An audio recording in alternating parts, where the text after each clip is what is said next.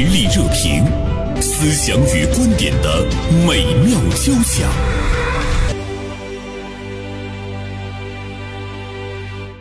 前不久呢，天津大学校内发生了一件让人匪夷所思的事情：一名女生莫名其妙的将一盆烤鸭饭扣在了男生的头上，然后呢撒腿就跑。此前呢，两个人根本就不认识，也没有发生过任何言语的冲突哈。呃，事发的时候呢，三位男生正在食堂吃饭，吃完饭呢在闲聊。一个男生说：“猫很可爱，以后想养一只猫。”但是呢，另外一位白衣服的男生说：“呃，猫拉粑粑很臭。”呃，没想到这句话引来了祸事。隔壁的一位女生听到男生说猫屎很臭，突然之间走过来，将一碗烤鸭饭扣在了白衣男生的头上，然后撒腿就跑。当然，男生们在愣了几秒钟之后呢，就赶紧去追。随后呢，发生了争吵，而且在这个过程中，女生的态度非常强硬。女生认为白衣男生说猫屎臭是属于侮辱小动物的行为，而且在后续的沟通中，这个女生又打了另外一个男生一个耳光。三个男生，一个被女生打，一个被扣饭盆。呃，但是呢，男生们的行为还是比较克制，最后呢是报了警。啊，最后的处理呢，我们看到女生是赔了男生三百块钱，并且道歉。民警呢在劝说的过程中说：“哎呀，这都是你们学生之间的事儿，没有必要搞大。”所以呢，到现在为止这件事情就处理完了。但是呢，在网上是引起了广泛的热议啊。啊，最近我们也看到了，我们的媒体报道了不少女性比较嚣张的事件，比如说前不久有川大的那个呃女研究生。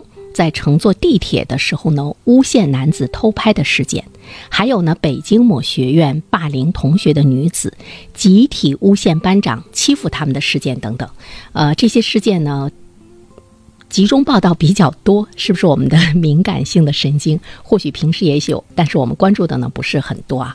我们聊一聊呢，这样现象背后的原因是什么啊？介绍一下今天两位嘉宾。呃，大连晚报名笔视线今天的执笔人韩晓东，还有呢，嘉心理工作室的咨询师毕佳老师。二位中午好。中午好。中午好。嗯嗯，我看到小东今天在名笔视线的那个文章的题目是“扣饭盘女生扣下的是何等情绪”，所以小东，你找到答案没有？你觉得扣下的是什么情绪？其实答案也很简单，它肯定是一种情绪宣泄。嗯，呃，要要我说，就是现在年轻人很多年轻人存在的，我就认为逆鳞，年轻人的逆鳞。逆鳞。嗯，不可触碰。嗯。一点火就着，甚至于还没点火就着了。嗯嗯。所以你觉得是那种愤怒，这个情绪有愤怒。对。嗯嗯嗯，毕佳老师，你觉得呢？呃，我从专业的角度看，它不仅是情绪，而反映了他这种性格或者行为的偏激。这代表了他这个女孩在处理一些事情上，她是不不妥当的。就说我们说自由是有限制的，才是真正的自由。就说你可以，人家一句话说养猫屎臭，这个很正常一句话。然后，如果你就拿饭盆扣到人家头上，可想而知，他以后的社会功能一定会受损的，是不受欢迎的。而且，他的三百块钱的惩罚，可能对他来说，这次可能就不算惩罚，以后他可能会面临更大的。人的惩罚，或者是对他这种实施对别人无端的实施暴力一种行为的回敬。你看，只是说到一个猫，它就这样。如果谁不小心用言语激怒了它本身，那就更不可想。他会不会拿刀杀人呢？这是我们想的。更不可想。对，呃，我知道，呃，小东的女儿呢也正在呢上大学。嗯，呃，我看你在文章中说，哎，你对女儿会说到说。呃，不要把你的愤怒呢给他这个隐藏，你要学会表达，但是表达的方式呢是要注意。这里面我们会看到，就是从家长的角度上来说，对于女孩子的那个那个教育，就是有的时候我们太隐忍了，其实也会发展成一个很很畸形的心理哈。所以我就特别想问小东老师，就是哎，你为什么会特别的和孩子来谈到他的愤怒的这个情绪？这个说实话，这个我我我可以坦白的说，这可能都来源于原生家庭。嗯，就我的原生家庭，可能是父母都是教师，就对我要求特别呃特别严，特别严呃嗯特别严，期望也比较高，不敢表达愤怒所以我不敢表达。嗯那么这就是在我这个成成人之后，尤其是独立之后呢，我就想将来就是我可能梦中要想有个女儿，但是确实是呃天随人愿，确实有了有了个女儿，所以我就觉得我的女儿应该跟我是平等的，嗯呃，甚至于我窃以为应该绝对平等。所以我在在她比较小的时候，我就说，你要是觉得爸爸妈妈有什么做的不对的地方，你可以表达，你可以直抒胸臆，甚至你可以愤怒。呃，但是呢，就是这个，我其实也这后面是有括号的。嗯，我说，但是在外面你一定要在讲究自己的人身安全和不被别人孤立的情况下表达，表达一些不满和这个意见，就是不同的意见。嗯呃大概就是这样一种，都来源于原生家庭的一种，呃，呃一种自我心理感知吧。对，嗯就是学会表达愤怒的人，嗯，他的这个情绪可能才是才是畅通的哈。毕佳老师，你说，呃，小东老师家里的这个女孩子，嗯，她会有我们刚才说的这个扣饭盆的这个女孩子的行为吗？呃，我觉得以小东老师他们的家庭教育，他虽然允许女儿发泄情绪，但不至于激进到这个程度。嗯但是小东的女儿就是说，你看，呃，我们老话说得好，三岁看大，七岁看小。就让一个孩子在六岁之前，基本上我们家长对他的言行基本上就定型了。嗯。然后这个这个这个东西，有的家长是过于放松，有的家长过于严，这中间需要什么？需要家长你一个松紧有度。比如说，在你错的时候，我就要态度严厉；当在我家长错的时候，我我我可以允许我道歉，我低声，就说这个东西是适度的，然后才会达到一个真正的那种心理健康。你将来的你所有的人际关系也好，你的情绪调节也好，都是合理的。嗯所以说，这是要家长要家长一个充分的，就是你站在一个人的人的角度上，嗯，去对孩子，你觉得怎么样舒适？你当然，小东老师他的原生家庭的父母对他很严格，他可能就就过过为过了一点，就给孩子很宽松。那么，这不是错，嗯但是我们该紧的时候，我们能不能紧起来？这而且我觉得就是，呃，在一个孩子成长的过程中，不管是他表达愤怒也好，或者怎么样也好，如果他得到了家长的那种充分的尊重的话，我觉得这个孩子以后他也会知道怎么去尊重别人。对，所以呢，就是我我没见过小东老师的女儿啊，但是我觉得她她会是一个知道怎么去尊重别人的人，因为她被别人充分尊重了哈，在家里面被小东老师、被小东老师的爱人充分尊重，就是呃这个时候我们就会涉及到就是扣饭盆的这个女孩子。毕佳老师，你觉得她的原生家庭是什么样？我我猜啊，啊。我我因为我我们通常见的来访者多，我们就会倒推，我们通常会看到这个孩子以后，我们会猜他家长会什么样，从这个孩子行为表现、言语表现，还是他的心理表现，我们会猜，通常百分之八九十我们都是对的。那我现在猜这个孩子，他的原生家庭，他的母亲一定是强势的，而他的父亲是弱势的，所以他才跟男同学敢对男同学下手。哦。如果说他家里如果有小东老师这样很强势一个男幼儿园，他不会对一个男性这样感情下手。小东老师强势吗？因为是挨揍的因为是挨揍的，所以说他一定是我猜啊，我们不一定，我们倒推他他母亲应该强，他的父亲应该是一个很弱势的一个男人，哦，所以他的女儿才才敢对周围的男人下做出这种行为。哦，小东老师，你想过没有，就是什么样的家庭会培养出这样的女孩子？呃，像刚才毕佳老师说到的，认可吗？我觉得这个孩子就是包括我在文中说的，可能是在教育里面是发生偏差的。我的、我的猜想，我我的这种男性的思维方式，可能或者是我个人的一种思维方式，我可能觉得这个这个家长就是从小就是就说所谓的就是高分，就是学习成绩学习成绩，可能在别处呃都纵容他，都无所谓。可能这个孩子一心只读圣贤书，可能你看刚才说了，天津某大学也是这个天之骄子天大嘛，对啊嗯，我相信985呃，在在很大很呃很在他的人生的很长时间，他都被冠之于学霸。那么，呃，所以说我刚才我我我刚才毕加老师就是他呃说的，我就想到了，现在这个女孩儿这么自我，实际上首先源于过分自信、过度膨胀。嗯，呃，我是这么理解。的。像刚才小东老师说，一心只读圣贤书，好像我们的孩子在进入大学之前，甚至于在今天大学好的大学，包括天大哈，也是非常内卷的，尤其是我们的九八五的院校，非常非常内卷，读圣贤书。其实我恰恰觉得他们读到的不是圣贤书，就是嗯我可以说，如果他真的是一心只读圣贤书，他不会做这种行为。嗯，对对。但是我们现在就是按古语来讲，我们就会觉得他去专注于自己的功课，专注于自己的这个学习，一心呢都是在在读他们的这这个书哈。呃，在这个里面也想跟二位呢来这个探讨一下，像刚才呃小东老师说说这个膨胀。女性的膨胀，小东老师今天面对两位首先是自信哈，自信大了就膨胀，哎，确实现在存在。你你你现在遇到的这个女性，呃，除了像这个女孩子的这个年龄之外，就是呃，你感觉大多数女性都很自信吗？嗯，因为这还是个人观点哈，这个勿喜就是不喜勿喷哈。嗯。呃，就是我感觉现在的女性，尤其首先是也是来源于家庭，在家庭里地位很多是比较高的。哦。不说一言九鼎，也差不多是能顶半边天。嗯。那么在单位呢，尤其我们呃，我们在我们这个国家里面，这个呃，对女性的这个尊重啊，女性的地位、女性的能力也得到充分的表达和释放。嗯。所以说，这个 女性现在这个。呃，女权主义，所谓女权主义泛滥，可能是不是也，呃，也是基于这个社会基础和社会现实啊？这是我的个人个人猜测，个人观点。嗯，那你觉得像毕加老师和我也是很自信的女性吗？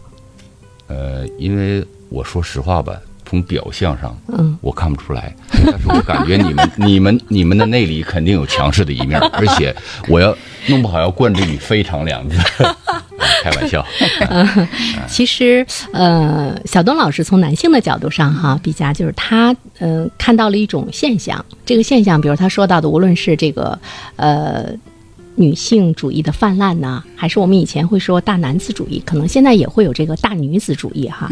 所以我在看这件事情的时候呢，我也看到了一些，就是比如说剖析它背后深度原因的时候，人们也会提到说，是不是今天的女性主义泛滥，也会导致我们的下一代她的那种那种强势是，嗯，是不言而喻的。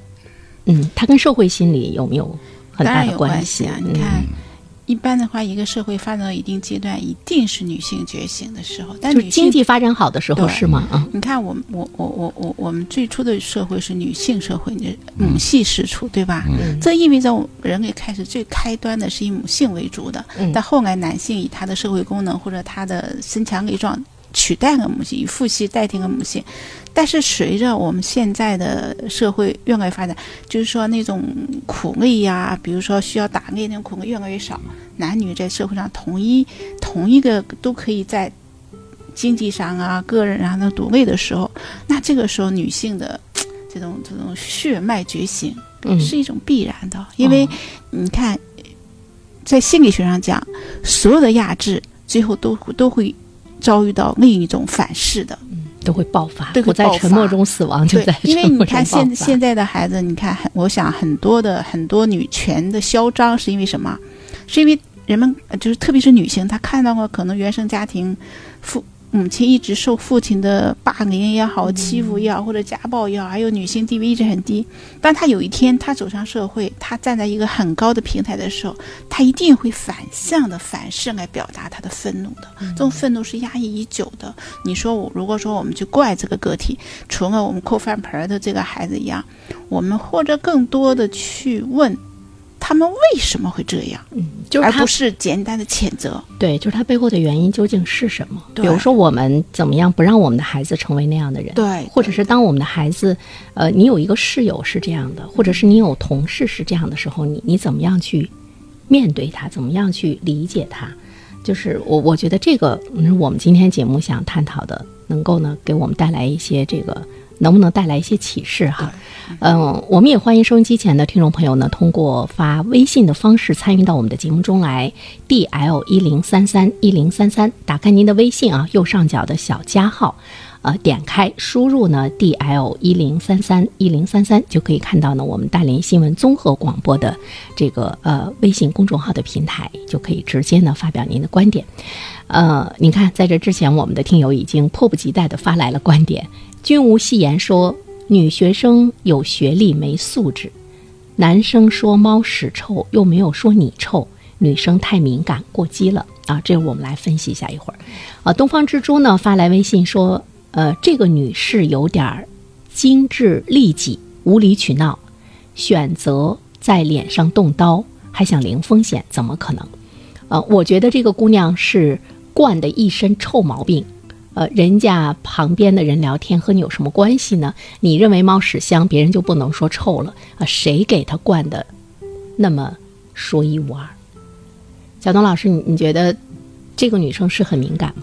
对，还是那句话，我我说这个现在的逆鳞太多，这就是我们这代人，我们这代人可能不了解或者了解的相对少，因为我们毕竟不是他们这代年轻人，因为现在年轻人他们面临的时代和他们所处的校园跟我们那个时代确实不一样，尤其是有网络虚拟时代，嗯，哎呃，这个这个影响，我觉得这这个女孩她这个，就是说刚才我说这个逆鳞有很多东西，可能一个宠物，说如果她真是一个宠物爱好者，你说她了，她真就是一言不合饭盆伺候，这存在这种可能。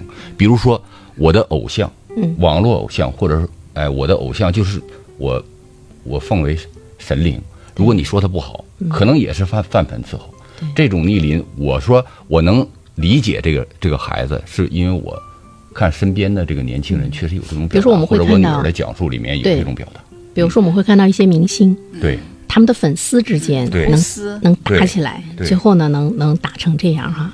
那我还想接着小东老师的问题再问下去哈，就是他刚才说，哎，我从我女儿的身上能够看到，嗯，嗯，感受最深的是对他就是因为他可能在这个高中时候，也可能悄悄的喜欢哪个网络明星，嗯。啊，哪个团队，嗯，呃，可能比如说他有时候在学习这个这个间歇的时候，可能让他玩玩手机，他会有时候很生气。我说你为什么闷闷不乐呢？是网上有人网暴你，确实我受到网暴，就像您刚才说的，像袁生刚才说那样，嗯。就是在粉丝内部就有就互相掐了，嗯。他就觉得这个东西是比学习都都让他嗯其实并没有说他不好，但就说他哎喜欢的一个人。所以说，我基于这个，我理解饭盆伺候还是轻的，是可能的，是可以，是很不少女孩儿甚至于想做而没做到的，哦，就很激烈，他们的情绪表达 当时很激烈。这可真但是我有一句话，我还是相对比较宽容的，因为我刚才跟毕老师在这个进直播室之前，我也说，我说年轻人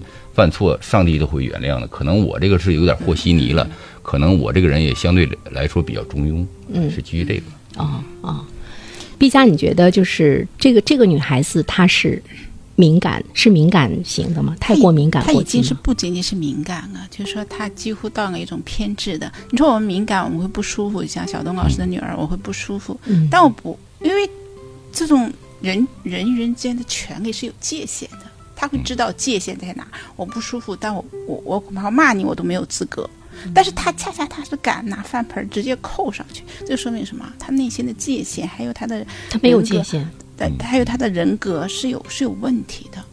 所以说，像我我很认同小童老师说的，就是说年轻人犯错，上帝都会原谅，但原谅并不代表我们不施以惩戒，嗯，就是让他知道人人界限在哪里。你可以，你你你可以不呃因为我说的话对，但是我可以事事捍卫你说话的权利，这才是真正一个平等民主的社会。不能说我说一句你不愿意听的，饭盆伺候或者怎么样的，嗯，那你就不知道这个社会的规则和界限。对我看到这件事情的时候呢，我就是有一点是特别不能够理解哈，就是说，你看一个这么那么喜欢猫的一个女孩，因为猫本身就很温顺嘛哈，就是那么喜欢猫的一个女孩，她内心应该是非常柔软的。那她为什么，比如说她对猫如此的柔软，连你说她的屎粑粑臭她都不愿意听，但是她对人会会这样的一种一种残酷，就是那种分裂的那种感觉。对，你说的很对，原生说的很对，是分裂，就是说这里边还有一个更深层的下面的心理问题，嗯，就说猫没有伤害过她，猫是她最好的朋友，它可以事事捍卫它，但是人肯定伤害过我啊。嗯，那就说我们空饭盆肯定，会觉得他肯定受过他父亲或者是另外同学的欺负，他对人他是深恶痛绝的。他为猫我可以捍卫，为了一句屎臭我就可以这，就说这里边他是最深的什么？他对猫那种性爱是无条件的，嗯无条件的喜欢，甚至是那种信信仰到那一步，你不能说他一点好处，但对人他是仇视的，甚至说他是那种没有界限感，他可以去伤害别人。你看，这就差别在哪？嗯，他就说两个极端，像你说分裂，一个是对猫的无限尊重，无限的，你不能说他一句坏话；另一个对人的痛下狠手，一、一个饭扣到人家头上。他会不会把那个，嗯，小东，你想没想过，他会不会把他平时心里一直憎恨的那个，比如说男性，对他会投射到他身边 任何一个男性的身上。如果一旦他们触犯了他觉得不容侵犯的那个领域的话，可能都会有暴力的那个出现。那就说明这个女孩子在成长的过程中，男性伤害过她吗？嗯，也许啊，这个就得问专家 了我我这们猜他。一定是受过男性的伤害，或者说他对那种有有那种恨意，而且还很大的恨意，他才会实施这种行为。所有的行为都是由动机支配的，我没有说任何一个行为叫我突无缘然无故的啊无缘无故，都是由动机支配。那动机怎么来的？嗯。那内心深处的一些情节，那就这么看来的话呢，其实也未必呢。他他爸爸一定是受他妈妈的那个暴力在家里那样的，他应该同情男性。对，我也这么想，是不是他爸爸 他爸爸会不会反倒是有家暴？就他有两个极端的家庭环境可能性？对呀、你看，如果说、嗯 他的父亲在家里一一直是一个弱势者，嗯，他同时是他会同情，但同时他又对他无比的贬低或者是哦蔑视，他才可以干。所以那种人人界限对他来说是不分明的，就是说他那种其实人是有时候是角色互转的，心理学上角角色转换，有的时候。一个是施暴者，反过来他会成为受受虐者，他是互转，在某些场合激发了他的情况，他会有一个受虐者转为施虐者，嗯，他是一个角色转换的。哦，他就他就会看到周围中可能所有的男性都会像他的爸爸一样。对 我可以任我可以任意 的扣范本。但是我们看到瑟瑟发抖。小东老师不会吧？我们俩其实挺温挺温柔的。好，那么片花广告之后呢，我们继续来聊。其实这里面就是这三位男生的表现，其实是可圈可点的。呃，男生的表现，因为一个被他扣了饭盆儿，另外一个呢又被他扇了一巴掌，但是这些男生。呃，没有把他揍一顿。比如说我，我是个女生哈，我面临这样的情况，我可能第一反应就是我揍他，先揍他一顿 对再说。对 对对。但是你看，男生选择了报警，报警人，家还是好男不和女斗，用法律手段，还是很理智。对，那这样一段片花广告之后呢，我们呃再来继续讨论这个话题。我们也欢迎收音机前的听众朋友呢来呃继续啊发微信参与到呢我们今天的这个话题中来。好的，听众朋友，本期话题的上半部分就请您收听到这里。如果您觉得还是比较有趣儿，想继续听下去的话，欢迎您继续点击收听本期话题的下半部分，也就是下一条音频节目。